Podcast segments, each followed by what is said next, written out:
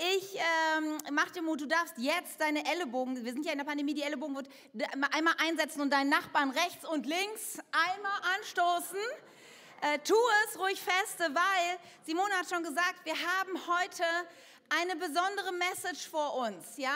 Und ich habe das schon mal unserem Team verkündet ähm, dass wir heute etwas ganz etwas anderes machen als normal. Und wenn du heute entweder online vielleicht zum ersten Mal zuschaust oder heute hier bist zum ersten Mal da bist, möchte ich sagen, das, was jetzt kommt, ist nicht unser Standard. Heute, ja, oha. Nächste Woche, wenn du sagst, okay, ich bin verwirrt, etwas, das ist crazy hier, dann komm nächste Woche wieder, dann ist ein bisschen normal vielleicht wieder. Hoffentlich Tim predigt. Und ähm, nein, es geht heute, brauchen wir echt mal unseren Kopf, Freunde.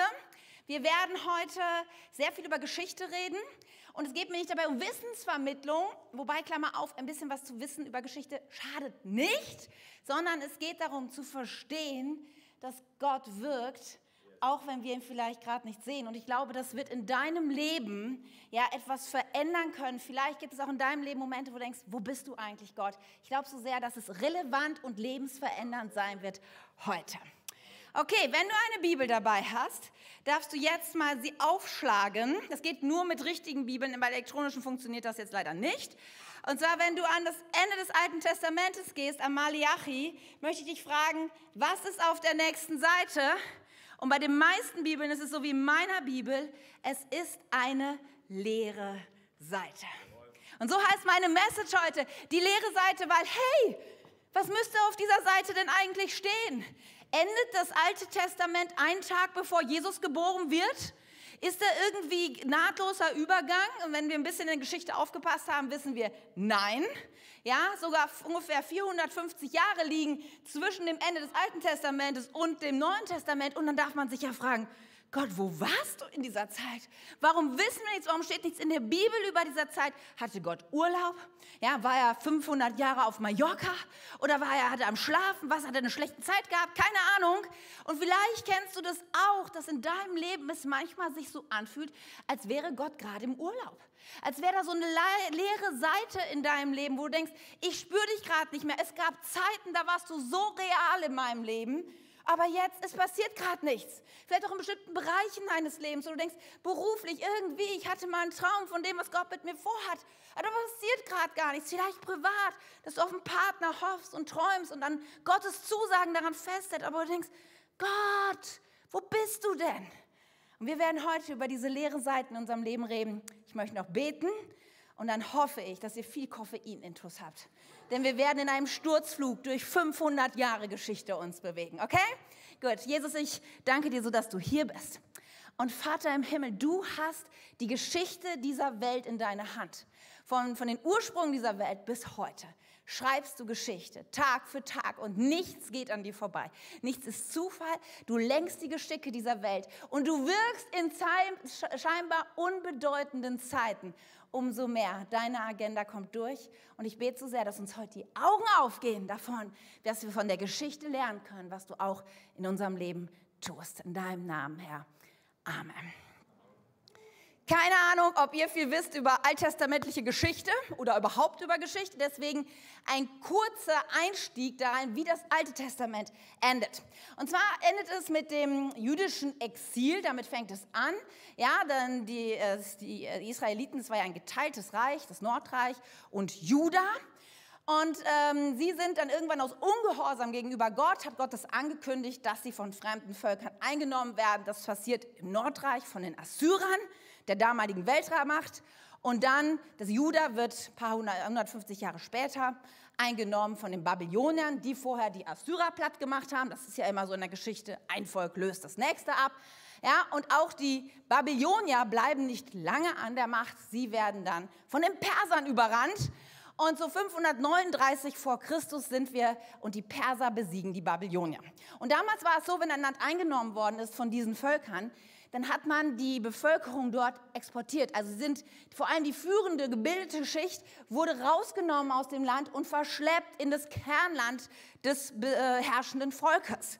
Und man hat dann andere Völker dort angesiedelt, um auch dafür zu sorgen, dass es da keine Rebellen oder sowas gibt, sondern dass die Macht ausgebaut wird. Und somit leben viele Juden jetzt im Exil, nicht mehr im gelobten Land. Und das ist ein Problem, denn jetzt ist ja die Frage, wer ist denn überhaupt ein echter Jude? Die Identität eines Juden war ja durchaus daran gekoppelt, wo man geografisch lebte. Denn es war ja das verheißene Land. Die Israeliten sind ja aus Ägypten in das Land gekommen, was Gott ihnen gesprochen hatte. Und dort lebten sie nun schon einige Zeit. Und jetzt waren sie nicht mehr da. Und man fragte sich, ja, was ist jetzt mit den Juden? Und zudem war der Tempel zerstört, der Ort, wo sie ihre Opfer bringen könnten. Das heißt, sie waren weder an dem Ort, wo sie eigentlich leben sollten, noch konnten sie Opfer bringen im Tempel. Was macht denn dann Judensein überhaupt noch aus? Und auf diese Frage hin entsteht etwas, was wir bis heute kennen, nämlich die ersten Synagogen entstehen. Weil die Juden wissen, okay, wir sind hier im Exil, weil wir ungehorsam waren, gegen das Gesetz Gottes verstoßen haben. Also müssen wir wieder back to the roots. Ja, wir müssen wieder unser Volk lehren. Das können wir aber nicht mehr im Tempel. Deshalb überall entstehen Synagogen. In Synagogen wird nicht geopfert. Das macht man nur im Tempel bis heute. Und das ist ja immer noch ein Problem für die Juden, denn es gibt keinen Tempel. Ja, aber es gibt Synagogen, wo die Tora gelernt wird, das Gesetz gelehrt wird und die Juden unterwiesen werden, damit nicht nochmal so ein Ungehorsam passiert. Und Synagogen wissen wir für Jesus. Ja, er hat in Synagogen gelehrt. Und auch für die nachfolgenden Apostel waren die Synagogen, die sich überall verteilten in der damals bekannten Welt, ja Standorte oder Stützpunkte. Es waren immer die ersten Anlaufstellen, wenn sie in eine neue Stadt kamen, dort das Evangelium zu predigen. Und wir merken schon, wie etwas anfängt, was Jahrhunderte später für die Verbreitung des Glaubens extrem wichtig wird. Nun müssen wir wissen, der Perserkönig, er hat eine bisschen andere Politik gehabt als seine Vorgänger von den anderen Reichen und er hat den Juden dann wieder erlaubt, zurückzugehen in ihr Kernland. Und wir haben hier so drei große Wellen der Rückkehr der Juden. Zerubabel kennt man nicht so richtig. Esra, da leuchtet schon sowas auf. Da gibt es ja ein Buch in der Bibel, liest man wahrscheinlich nicht so oft. Nehemia, ah, ja, das war der Typ, der die, der die Mauer um Jerusalem wieder gebaut hat. Und dann kommen wir schon so richtig Richtung Ende des Alten Testamentes. Was man vielleicht für diese Zeit so ein bisschen ja, wissen muss, noch drumherum, entscheidende Dinge ist es einmal, dass nicht alle Juden zurückkehren. Bei weitem kehren nicht alle Juden zurück. Und es beginnt etwas, was wir die Diaspora nennen. Nämlich, dass Juden nicht mehr dauerhaft im Kernland des verheißenen Landes leben, sondern sich seitdem überall auf dem Globus verteilen und aufhalten. Das erkennen leben wir ja noch heute. Juden gern zwar wieder zurück nach Israel, aber so viele leben außerhalb von ähm, Israel auch heute noch. Dann entsteht ein Volk der Samariter. Es ist auch aus dieser Geschichte heraus, dass nämlich nicht alle Juden exportiert worden und ins Exil gekommen sind. Einige sind dort geblieben und die Samariter leben in dem Teil, der sogar schon früher von den Assyrern exportiert worden, also ex, äh, ins Exil geführt worden sind. Und sie haben sich dort mit den von den Assyrern angesiedelten Völkern vermischt. Und als die Juden ja, zurückkommen aus dem Exil und auf diese Volksgruppe treffen, sagen die Juden zu den Samaritern, also ihr gehört nicht mehr zu uns denn ihr habt euch vermischt mit anderen Völkern. Ja, das war nie Gottes Plan und ihr dürft auch jetzt nicht mehr im Tempel anbeten. Und da entsteht eine jahrhundertelang andauernde Feindschaft zwischen Samaritern und Juden, die dann dahin führt, dass 400 vor Christus auf dem Berg Gerizim die Samariter sogar ihren eigenen Tempel bauen, weil sie nicht mehr länger was mit den Juden zu tun haben wollen und es ihnen auch nicht erlaubt ist, in dem Tempel der Juden Gott anzubeten. Aber das allgemeine Klima dort in dieser Zeit war zwar, ja, wir sind wieder zurück, ja, wir sind wieder in unserem eigenen Land, aber immer noch unter der Herrschaft eines fremden Königs. Und das ist nicht irgendwie klein zu reden, ja, und es entsteht eine Sehnsucht im Herzen der Juden nach dem Glanz der alten Tage. Und was waren die alten Tage? Was war die Hochzeit Israels? David.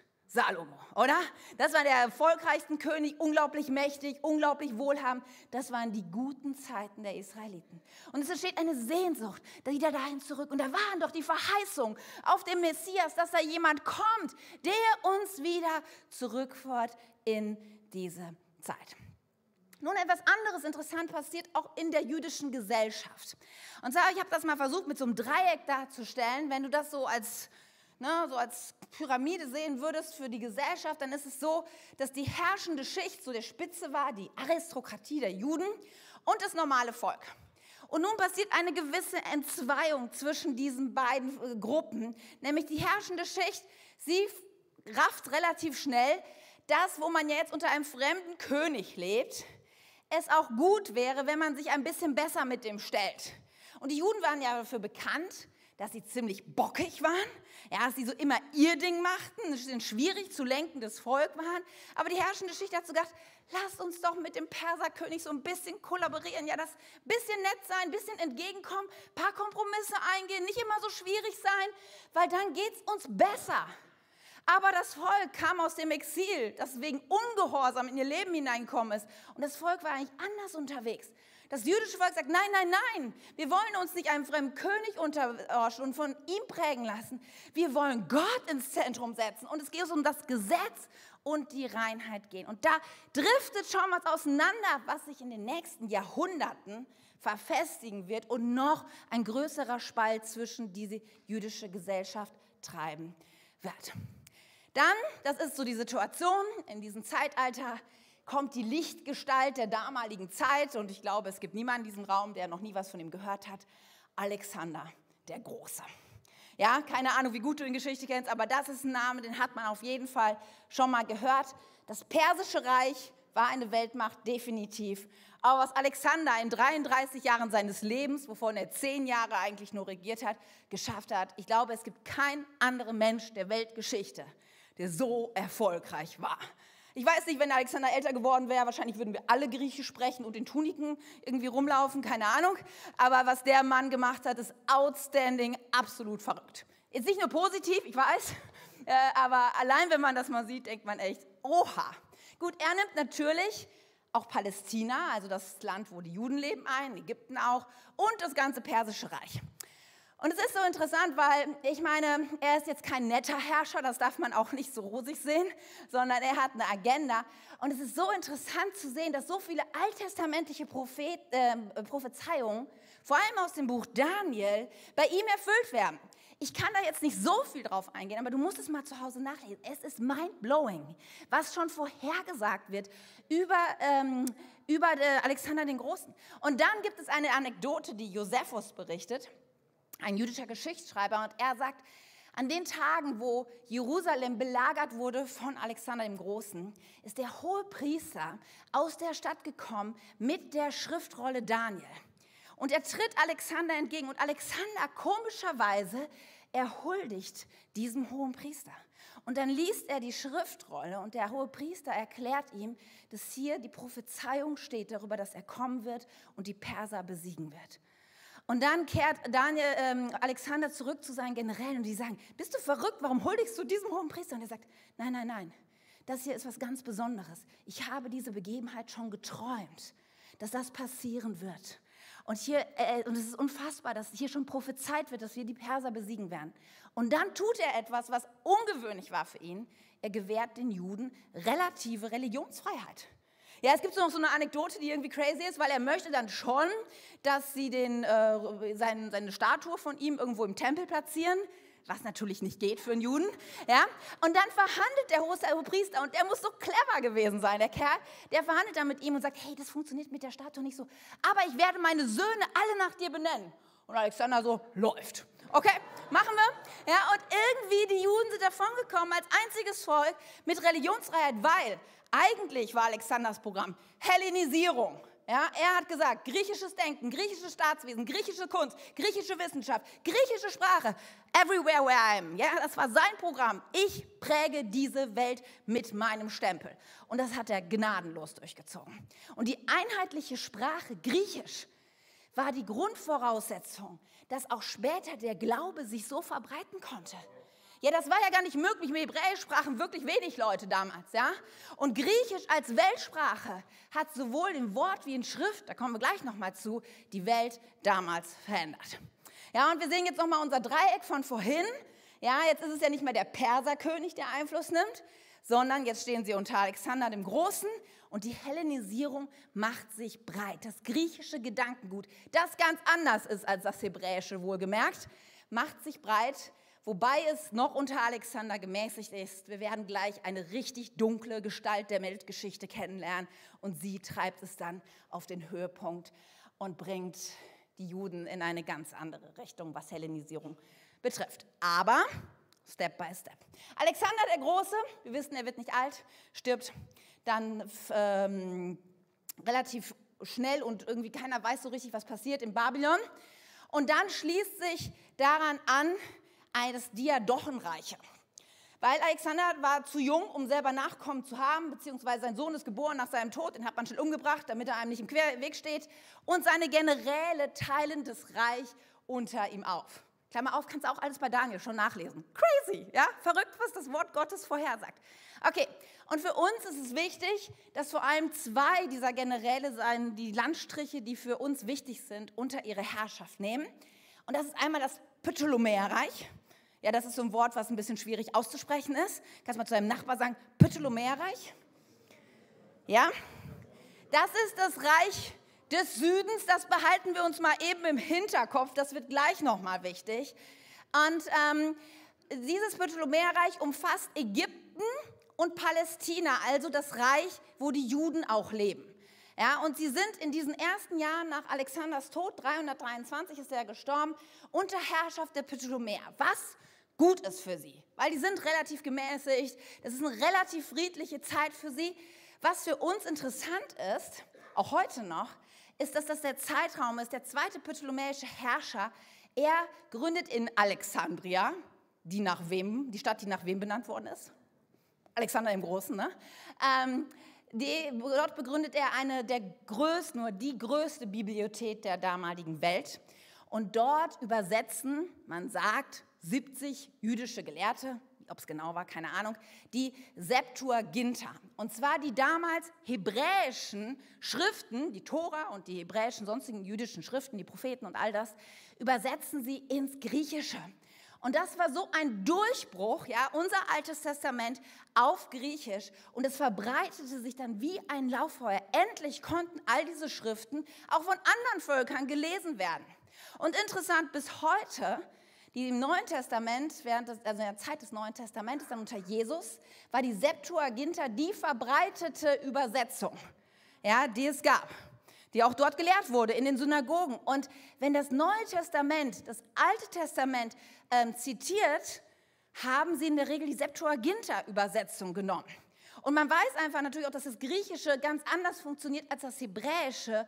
Und wir sind schon geprägt von dieser griechischen Übersetzung und nicht mehr vom hebräischen Urtext. Und wir merken, wie Geschichte bis heute seinen Einfluss hat, oder? Es ist verrückt. Okay, Ptolemäerreich für die Juden eine gute Zeit, aber dann ähm, gibt es natürlich die anderen Diadochenreiche, vor allem die Seleukiden. Und sie regieren im heutigen Syrien und es grenzt natürlich an das palästinensische Land an, wo die Juden leben und die haben ständig Zoff. Also Ptolemäer und Seleukiden, in den ganzen Zeiten gibt es zig Kriege, ähm, ist es nicht einfach. Aber irgendwann gelingt es ihnen dann, die Ptolemäer zu überrennen und ihnen das palästinische, palästinische Land abzuringen, sodass jetzt die Juden unter der Regierung der Seleukiden sind. Das ist ab 198 vor Christus, dann für die nächsten roundabout 50 Jahre. Und es ist das Reich des Nordens, brauchen wir gleich noch mal kurz. Und jetzt kommt diese sehr, sehr dunkle Gestalt der Weltgeschichte. Antiochus der vierte Epiphanes.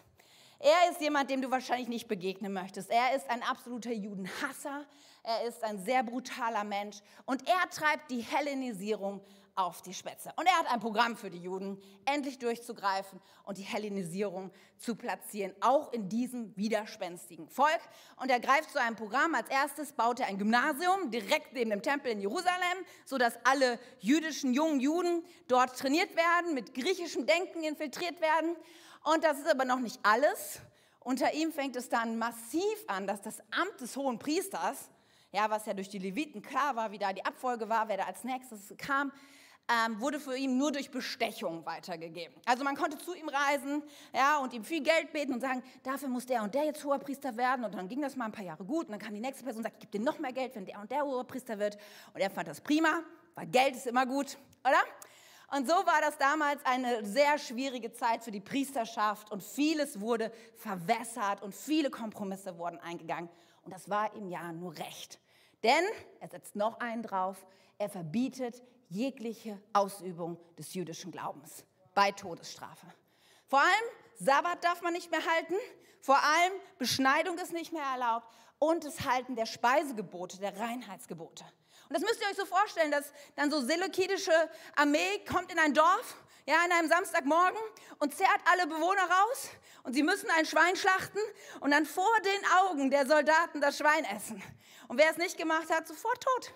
Keinen Moment gezögert, alle umbringen und wenn das ganze Dorf starb, egal, weil Menschenleben zählten nichts. Und es war eine furchtbare Zeit für die Juden damals. Und wenn man jetzt guckt, mit was hatte Jesus so Probleme mit den, mit den Pharisäern? Mit dem Sabbat. Und wir denken immer so, warum stellen die sich so an mit dem Sabbat? Ja, Jahrhunderte vorher, 150 Jahre vorher haben Menschen ihr Leben gelassen, Tausende dafür, dass sie den Sabbat gehalten haben. Deswegen war das nicht nur nice to have, für die Juden bis heute ein zentraler Bestandteil ihres Glaubens. Oder auch dann unter Paulus, diese ganzen Diskussionen, wo wir uns manchmal denken, warum ist es so schwierig, auf die Beschneidung zu verzichten? Warum muss man sich überlegen, was man isst und nicht isst? Ganz einfach, weil so viele Menschen dafür qualvoll gestorben sind, dass sie bereit waren, diesen Preis dafür zu bezahlen. Und das halten Juden bis heute hoch. Nebenbei hat er noch den Tempelschatz geplündert. Aber wenn ihr denkt, das war schon irgendwie zu viel, wir sind noch nicht am Ende der Geschichte, denn jetzt kommt eine unheilvolle Begegnung von Epiphanos mit dem römischen Gesandten, und dessen Namen kennt man vielleicht aus der Geschichtsbüchern, Gaius Populus Laenas. Schon mal gehört? Gaius? No? Na gut. Er, es ist folgendes, mal wieder, die Seleukiden liegen mit den Ptolemäern im Clinch, wieder im Krieg. Epiphanes zieht gegen diese Ptolemäer und ist schon auf dem Weg dorthin, zieht durch die Wüste Richtung Ägypten. Nur die Ptolemäer kriegen es mit und rufen das schon relativ starke römische Reich zu Hilfe. Und die kommen gerne, weil sie wollen auf keinen Fall starke Seleukiden an ihrer Ostgrenze haben, die sich noch mehr vergrößern. Und eine Flotte der Römer segelt übers Mittelmeer. Und dann begegnet Gaius als römischer Gesandte Epiphanes in der Wüste kurz vor Ägypten. Und die beiden kennen sich, weil sie nämlich zusammen in Rom erzogen worden sind. Und, Ga und Epiphanes denkt, ach, das wird jetzt vielleicht easy. Er will ihn freundschaftlich begrüßen. Aber Gaius überreicht ihm nur ganz kühl eine Rolle mit ähm, einer Botschaft des römischen Senats. Er liest die und die heißt, übersetzt ungefähr, zieh dich sofort zurück und greif die Ptolemäer nicht an, sonst machen wir dich platt. Und Epiphanes denkt sich, hm, nicht so gut und überlegt sich, was mache ich jetzt? Und er versucht zu verhandeln. Er sagt dann, weißt du was? Ich überlege mir das mal. Lass mich mal mit meinen Generälen zurückziehen und dann geben wir dir irgendwann eine Antwort. Und dann kommt dieser Moment, den kennt man vielleicht schon, wo Gaius einen Stock nennt. Und um Epiphanes einen Kreis in den Sand sieht und sagt, wenn du diesen Kreis verlierst, verlässt, habe ich eine Antwort. Du kannst jetzt nicht beraten, du triffst jetzt die Entscheidung, Krieg oder zieh dich zurück. Und Epiphanes weiß, es wäre Selbstmord, sich mit den Römern anzulegen. Deswegen kehrt er tief gedemütigt zurück in sein Land. Und durch welches Land muss er vorher durchziehen? Durch Palästina und voller Wut und Hass nähert er sich Jerusalem und bringt jeden Juden um, den er finden kann, ob Säugling, Kind, Mann, Frau. Es werden brutal abgeschlachtet. Er reißt die Mauern von Jerusalem ein. Dann schickt er seine Truppen ins Allerheiligste des Tempels, lässt eine Zeusstatue aufstellen und fängt an, Schwein um Schwein auf dem Altar zu schlachten. Das Brut läuft durchs ganze Allerheiligste und es ist der Albtraum jedes frommen Judens wahr geworden. Und das Ganze lesen wir, es ist, ist am 27.12.167 dann diese Entweihung von Epiphanes. Und es ist so verrückt, ihr Lieben, dass diese Taten genau vorhergesagt werden vom, vom Prophet Daniel. Ihr könnt es lesen hier unter Daniel, da heißt es, er, der König des Nordens, und wenn man das liest, das waren die, die Nachfolger von Alexander dem Großen, sind damit gemeint, und der König des Nordens passt perfekt auf die Seleukiden, denn sie waren nördlich angesiedelt. Ja, er wird von Kriegsschiffen aus dem westlichen Küstenland angegriffen. Wer ist denn dieses westliche Küstenland? Rom. Ist ja klar. Er wird angerufen, so dass er den Mut verliert und umkehrt. Das ist in der Wüste passiert. Und dann heißt es, sein Zorn wird er aber am Volk des Heiligen Bundes auslassen. Oh ja, und wie? Und dann heißt es weiter, es wird noch genauer, er wird Truppen entsenden, die auf seinen Befehl hin den Tempel, die feste Burg entweihen. Sie werden das tägliche Opfer abschaffen. Ja, nach den Schweinen war der Tempel entweiht. Dort konnte keiner mehr opfern. Und stattdessen ein abscheuliches Götzenbild, nämlich Zeus, an seine Stelle setzen. Lieben, wenn ich das lese, dann, dann kommt in mir Ehrfurcht hoch, weil ich denke, wie krass dass der, das Prophet Daniel, ja, mehr als 400 Jahre vorher, das so genau prophezeit. Ja, und das ist halt, das löst in den Juden eine unglaubliche Messias-Erwartung aus. Ja, sie sagen, es muss jetzt endlich der Messias kommen, endlich der Durchbruch. Und, was meint ihr?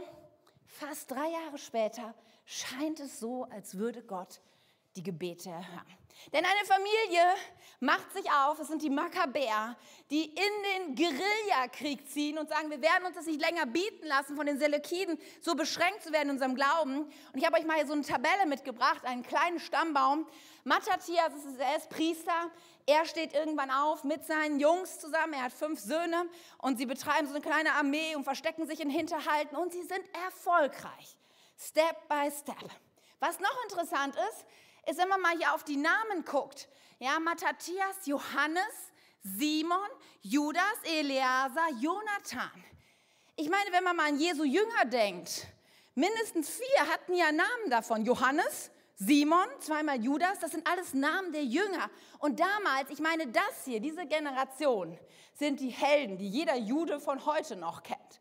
Und sie geben gerne auch ihren Kindern immer noch diese Namen, weil sie von den großen Heldentaten dieser Familie reden, die sich gegen die Seleukiden aufgestellt haben. Aber was sehen wir noch, was jetzt hier passiert? Denn das geht noch eine Generation weiter und dann plötzlich mischt sich Hyrakanos da rein. Und was, wenn wir weitersehen? Astribolus, ja, Alexandra, Antigonos. Wie, welche Kultur nimmt mehr und mehr Einzug? Die griechische. Und ihr merkt schon etwas, hier beginnt etwas mit einer Leidenschaft für Gott.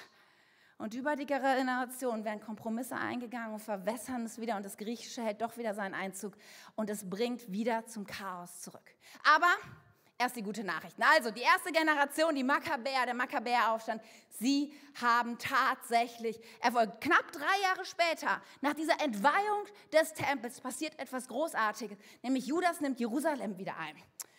Und dann wollen, säubern sie den Tempel, ja, und ähm, dann passiert ein Wunder Gottes. Und ich finde es so krass, weil da, wo Menschen wieder zu den Wurzeln zurückkehren, da, wo sie wieder in ihre Gewohnheiten zurückkehren, da blitzt Gottes Gnade über seinem Volk auf. Und es ist so, dass sie für diese Tempelreinigung und auch um das, den Tempel wieder in seine Bestimmung hineinzuführen, brauchen sie die Leuchten im Tempel. Aber es war nur noch Öl für einen Tag da. Es musste gereinigtes, heiliges Öl für die Leuchten im Tempel sein. Aber wir sagen, okay, wir machen sie an und wir brauchen aber acht Tage, um das wieder herzustellen, dieses geheiligte Öl, damit sie dann weiter äh, leuchten können und nicht mehr ausgehen. Und dann tut Gott ein Wunder, denn obwohl das Öl nur für einen Tag reicht, reicht es acht Tage lang, bis die Juden das heilige Öl wiederhergestellt haben und den Leuchter auffüllen. Die Leuchte Gottes im Tempel geht nicht mehr aus. Und das ist ein Wunder, was Gott tut und was die Juden bis heute im Hanukkah-Fest feiern, Jahr für Jahr. Gott stellt sich zu seinem Volk. Und auch das sagt der Prophet Daniel voraus. Denn dort lesen wir sogar mit Zeitangabe von der Zeit an, da man das tägliche Opfer verbietet und stattdessen ein abscheuliches Götzenbild aufstellt, werden 1290 Tage vergehen. Freuen darf sich jeder, der wartet und durchhält bis zum Ende der 1335 Tage. Und wenn man das mal grob überschätzt, das sind so drei bis vier Jahre, und das war genau die Zeit des religiösen Aufbruches. Ja, drei Jahre wird Jerusalem wieder eingenommen, der Tempel wiederhergestellt und Step by Step vergrößert sich der Einfluss dieser Makkabäer und sie nehmen Stadt für Stadt ein und stellen den jüdischen Glauben wieder her. Aber was mit Leidenschaft für Gott anfing, endet bald im politischen Kalkül und Schlamassel. Simon, schon derjenige, der ähm, Ähm, er ist einer der fünf Brüder. Er schafft es dann sogar noch, das ganze Volk in die, Sy in die Freiheit von den Syrern zu bringen. Und jetzt passiert etwas Unfassbares, nämlich dass äh, nach über 400 Jahren für Juda und über 600 Jahren für das Nordreich endlich Juden wieder unter eigenständiger Verwaltung stehen, unter eigener Herrschaft stehen. Ja, Simon, der kämpft unabhängig, auch mit den Römern arrangiert man sich irgendwie. Und es ist ein Zeitpunkt Aufbruchs, aber wie ich schon gesagt habe, nicht lange. Ja, und wenn wir das hier so sehen, auf der nächsten Grafik, die Hellenisierung hatte sich schon sehr, sehr durchgesetzt. Und in diesen unterschiedlichen gesellschaftlichen Strukturen entwickeln sich unterschiedliche Gruppen, die auch für uns und die Geschichte, die Jesus dann hinterher betrifft, extrem wichtig sind. Nämlich einmal für unter auf der Seite des Volkes, dem Teil der Juden, die wirklich für Gott standen, die für Reinheit und Gesetz standen, entwickelt sich eine Sekte der Pharisäer. Das waren keine Priester in der Regel, sondern gebildete Kaufleute, Handwerker. Und sie nahmen das sehr ernst mit dem Gesetz. Sie wussten, dass der ganze Schlamassel, in dem sie steckten, doch nur deshalb da war, weil das Volk sich immer gegen die Gesetze auflehnte. Und sie haben gesagt, okay, das Gesetz ist ja schon ganz gut, aber wir legen einfach noch einen drauf. Sicher ist sicher. Und dann haben sie selber Gesetze erlassen, die mündlich weitergegeben wurden. Und somit haben sie natürlich, sind sie auf der anderen Seite vom Pferd gefallen und wurden sehr, sehr radikal. Und wir wissen, sie wurden so radikal, dass sie Jesus ins Kreuz gebracht haben. Interessant, oder? Und die herrschende Schicht der Juden, die sehr auf griechisches Denken basiert waren, bei ihnen spitzt sich das zu in den Sadduzäern. Die kennen wir auch aus dem Neuen Testament. Er ist eine wohlhabende Schicht, der es sehr gut geht, sehr griechisch geprägt sind und die sagen, Auferstehung von den Toten, so ein Quatsch. Lebt das Leben, genießt es, uns geht es ja sowieso gut, wir haben viel Geld, deswegen leben wir in Saus und Braus. Sowas wie Dämonen, Teufel, irgendwas, Quatsch, Quatsch, Quatsch. Ist doch alles nicht rational erklärbar. Das war ihre, ihre Standpunkt. Und somit driftet die jüdische Gesellschaft total auseinander und radikalisiert sich an den Ecken total. Und dann kommt es, wie es kommen muss. Politisches Kalkül setzt sich durch. Simon, der die Unabhängigkeit ähm, errungen hat, er wird dann schon von seinem Schwiegersohn umgebracht. Das endet dann in ein paar Generationen im Bürgerkrieg. Und da denken sich die Römer, endlich, schön viel Chaos, dann kommen wir mal rein, klären die ganze Geschichte. Und sie kommen 63, 63 vor Christus dann, ein Bekannter, Pompeius, das sagt vielleicht schon was von jemandem von uns, er erobert Jerusalem und damit endet schon wieder die jüdische Unabhängigkeit. Was für ein Desaster. Und was für eine Geschichte von, wir gehen Kompromisse ein. Wir ziehen das nicht durch, sondern wir lassen uns immer wieder von der Welt, in der wir leben, einnehmen und von ihren Maßstäben prägen. Na, dann ein kurzer Flug durch die römische Geschichte. Ja, erstes Triumvirat, Pompeius, Caesar, Crassus. Caesar setzt sich durch, stirbt 44. 43, zweites Triumvirat, Marcus Antonius, Lepidus und Octavian, den wir auch kennen unter welchen Namen?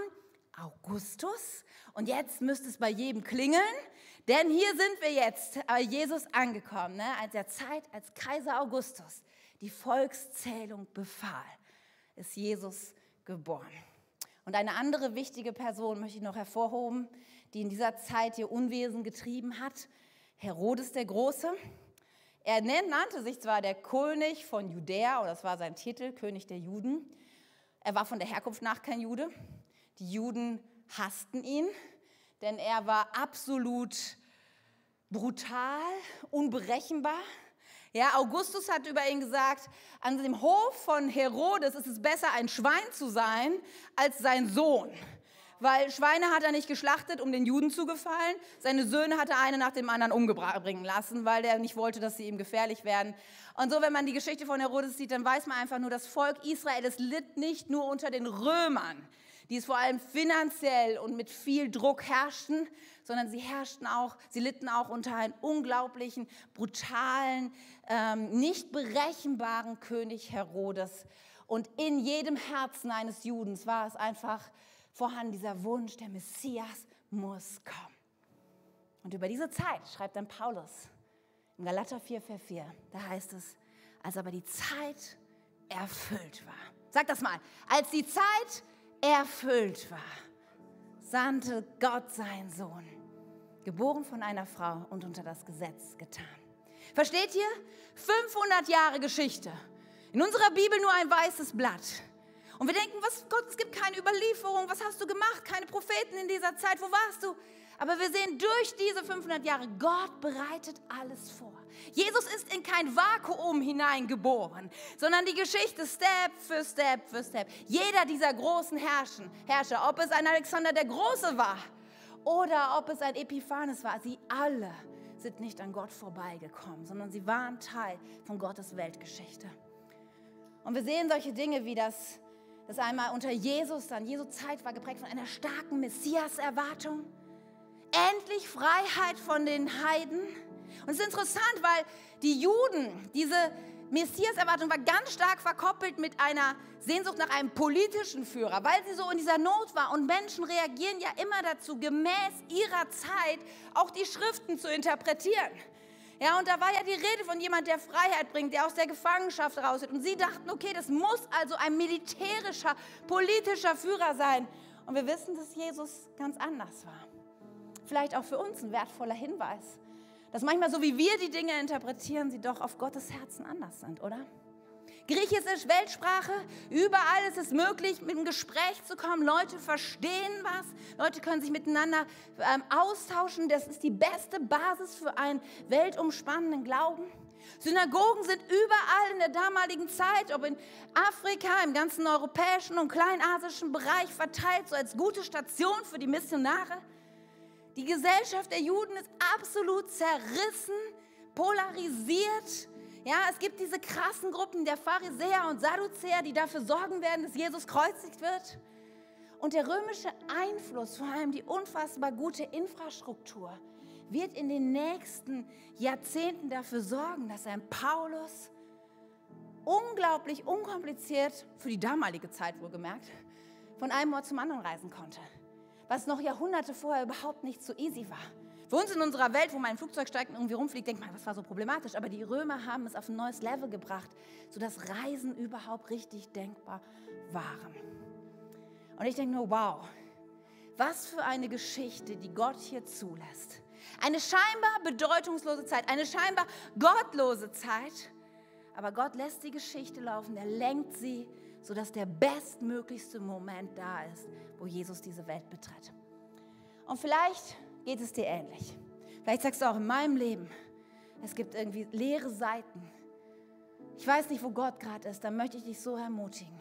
Auch in scheinbar Zeiten, wo dich nichts verändert, behalte den Fokus. Behalte den Fokus auf das Wichtigste. Behalte den Fokus auf den Auftrag. Wisst ihr, die Juden damals, sie hatten den Fokus auf der Messias kommt. Das war alles, was sie damals ersehnt haben. Aber der Messias ist gekommen. Das heißt, wir haben nicht mehr den Auftrag darauf zu warten, der Messias, der Messias kommt, denn er ist schon gekommen. Und Klammer auf, wir Christen sollten es auch nicht zu unserem zentralen Anliegen machen, auf den, das Wiederkommen, das zweite Wiederkommen des Messias zu warten. Wir wissen alle, dass er es kommen wird, aber manche Christen nehmen das zu ihrem Kernanliegen, zu sagen, da dreht sich alles darum, was ist mit der Endzeit und wann kommt Jesus wieder und jetzt Pandemie. Und ich denke, hey, habt ihr Jesus zugehört? Jesus sagt zu seinen Jüngern, die auch anfangen zu spekulieren, er sagt, stop it. Ja, er sagt, ich weiß es nicht, der Vater im Himmel weiß alleine, wann diese Welt zu Ende gehen wird. Aber ihr habt einen Auftrag, nämlich Menschenfischer zu sein. Und gerade in diesen leeren Seiten unseres Lebens, wo alles andere irgendwie wichtig wird, möchte ich dich ermutigen, lass dir das nicht rauben, diesen Fokus auf den Auftrag, andere Menschen von Jesus zu erzählen. Darf ich dich heute fragen, wie tust du das? Persönlich für dich? Wie lebst du das in deinem Arbeitsumfeld, in deiner Nachbarschaft? Hast du das im Blick? Lass es dir nicht rauben. Und lass es dir auch nicht rauben, deine deine täglichen Gewohnheiten. Ja, mach den Fokus auf die täglichen, alltäglichen Gewohnheiten, Gott zu folgen. Ja, wir haben bei den Juden gesehen, dass in dem Moment, wo, wo, wo sie wieder dazu kamen, im Tempel das Opfer einzuführen, alles, wie Gott sich dazu stellt. Und ich glaube auch in unserem Leben, die Fokus auf alltägliche Gewohnheiten, Gott zu suchen, Gott in den Mittelpunkt zu stellen. Ja, ob es Bibellese ist, ob es Gebet ist, ob es ist, Teil einer Kirche zu sein. In den letzten anderthalb Jahren der Corona-Pandemie war ein weißes Blatt für viele, wo man denkt, es passiert gar nichts. Aber hey, ich möchte sagen, wenn du da unterwegs bist, hab einen Fokus auf gute Gewohnheiten. Lass dir das nicht rauben. Denn es führt dazu, dass, dass du sonst abgelenkt wirst von anderen Dingen. Und das ist der letzte Punkt für heute. Da heißt es nämlich auch, dass du den Fokus weg vom Mainstream richten sollst. Weil das war das große Problem der Juden. Immer mehr Hellenisierung, immer mehr Einfluss von anderen Völkern, immer mehr anderes Denken. Ja, wir leben ja auch in dieser Welt. Ja, wir müssen uns irgendwie arrangieren. Ja, wir müssen ja Kompromisse eingehen. Aber ich möchte sagen, hey, Fokus weg vom Mainstream. Fokus weg von dem, was wir überall Kompromisse eingehen können. Behalte den Fokus auf Jesus Christus. Paulus spricht davon im, ähm, bei den Römern, im Römer 12, und da heißt es, Deshalb orientiert euch nicht am Verhalten und an den Gewohnheiten dieser Welt, sondern lasst euch von Gott durch Veränderung eurer Denkweise in neue Menschen verwandeln. Wir haben einen Auftrag. Wir als Menschen, die mit Jesus leben, wir sind in dieser Welt, aber nicht von dieser Welt. Und gerade auf den leeren Seiten unseres Lebens zerrinnt uns das oft unter den Fingern. Und ich mache dir so Mut. Lasst Gott nicht los, behalte deinen Fokus auf den Auftrag, behalte den Fokus auf deine alltäglichen Gewohnheiten, Gott zu suchen, Teil einer Kirche zu sein, ihm zu dienen und sei dir klar, all das, was wir erleben in unserer Gesellschaft, das ist nicht alles schlecht, aber wir sind nicht von dieser Welt. Wir gehören einem anderen König und wir wollen uns von ihm prägen lassen, gerade da, wo er vielleicht nicht spürbar ist. Und ich möchte dich so ermutigen, ich möchte jetzt für dich beten. Wenn du das bist, wenn du sagst, Katja, in meinem Leben gerade ist so eine leere Seite, ich spüre Gott nicht, dass du das nicht auf deine Gefühle ankommen lässt, sondern sagst, ich werde meinen Fokus wieder auf ihn richten und mir das nicht rauben lassen. Komm, lass uns mal gemeinsam beten. Jesus, ich finde es so unfassbar, wie einmal wie konkret dein Wort ist wie Vorhersagen eintreffen und wie du auch die Geschicke dieser Welt lenkst. Und ich möchte jetzt so sehr für jeden beten unter uns, der sagt, ich, in meinem Leben ist auch gerade so eine leere Seite. Und diese leeren Seiten, ja, da kann es so sein, dass wir so schnell ablenken lassen, dass wir so schnell irgendwie andere Dinge wichtiger lernen werden, dass wir uns prägen lassen von Dingen, die gar nicht deinem Wort gemäß sind dass wir Kompromisse hier eingehen und Sichtweisen verändern. Aber ich bete jetzt so sehr, Heiliger Geist, dass, dass wir heute uns entscheiden, auch wenn wir dich vielleicht gerade nicht spüren. Auch wenn wir gerade nicht dein Eingreifen konkret erleben, wir sind eine Kirche, die sagen, wir leben für den Auftrag. Wir wollen Menschen erreichen, die dich noch nicht kennen. Ja, und wir wollen in unserem persönlichen Leben das Leben. Wir wollen in unserem persönlichen Leben dich täglich suchen. Wir wollen die Bibel lesen, auch wenn wir nicht die Riesenoffenbarung gerade haben. Wir werden beten Woche und Monate und Jahre für Dinge, die uns auf dem Herzen liegen. Und wir werden nicht loslassen. Wir werden festhalten im Glauben. Und wir werden uns als Menschen aufstellen und beweisen, die sagen, wir leben in dieser Welt. Wir leben für diese Welt. Aber wir sind nicht von dieser Welt. Und wir wollen uns nicht beeinflussen lassen und ablenken lassen von all den unglaublich attraktiven Ablenkungen dieser Zeit. Und ich segne jeden, der gerade da herausgefordert ist und der mit dieser leeren Seite kämpft. Und werden wir jetzt in dieses nächste Lied gehen und das proklamieren, da stell dich innerlich auf und halt Jesus diese leere Seite entgegen und sag, komm, Heiliger Geist, sprich heute zu.